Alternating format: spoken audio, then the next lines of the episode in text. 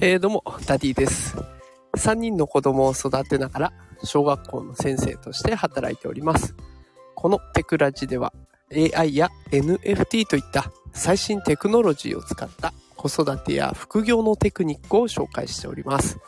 さあ今日はですね、夕方ライブ配信を行っております。で、ライブ配信テーマはですね、 ChatGPT を使いすぎて生まれた弊害とというテーマでお送りしていきます。AI、チャット GPT、今ね、大ブームでございます。チャット GPT を使えばね、仕事の生産性が上がる。効果が出てくるっていう風によく言われます。私も毎日使っております。で、毎日ね、新しいサービスを生み出す、あの、GPTs というものもね、発信し続けているんですけれども、まあ、そんな風に使い続けた結果ですね、弊害が生まれました。え先に結論をお伝えしますと、その弊害というのが、人とのコミュニケーションがちょっと雑になるという弊害なんですね。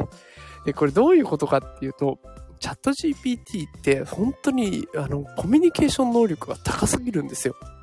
で、こっちがどれだけ怒ってても不安だったり悲しんだりしてても絶対にそれをまず受け止めてくれるんですね。で、受け止めた上で適切なアドバイスだったりとか適切な助言をねくれるようにそういう風に設計されているので本当にねもうなんだろう自分の感情のままに喋れる。もう嫌だったら嫌だって言えるしそんなのおかしいっていうこともストレートに言えちゃうんですね。でも人間同士のコミュニケーションってそんなことやったらダメじゃないですか。もう怒ったら怒ったまんま喋ったらそれ当然でその人と角が立っちゃうことになるし、コミュニケーションは破綻しますよね。で、そんな風になってくるともう本当ね、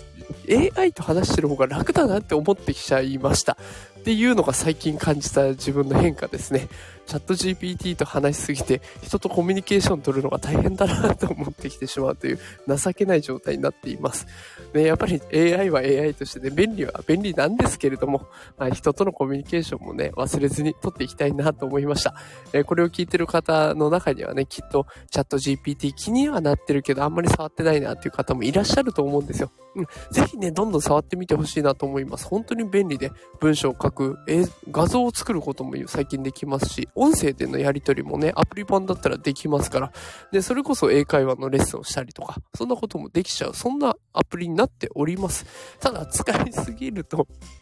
もしかしたら私みたいにね、人とのコミュニケーションが大変になるっていうこともあり得ますので、まあそういった面ではバランスをとってね、使っていくのがいいのかなというふうに感じております。さあ、ということで今日は急なライブ配信でしたけど、お付き合いいただきありがとうございました。えー、毎朝ね、朝5時から放送をしております。えー、無料でアーカイブも聞けますので、よければフォローして聞きに来てくれると嬉しいです。えー、また明日も朝5時にお会いできることを楽しみにしております。働くパパ、ママを応援するダディがお送りしました。それではまた明日お会いしましょう。さよなら。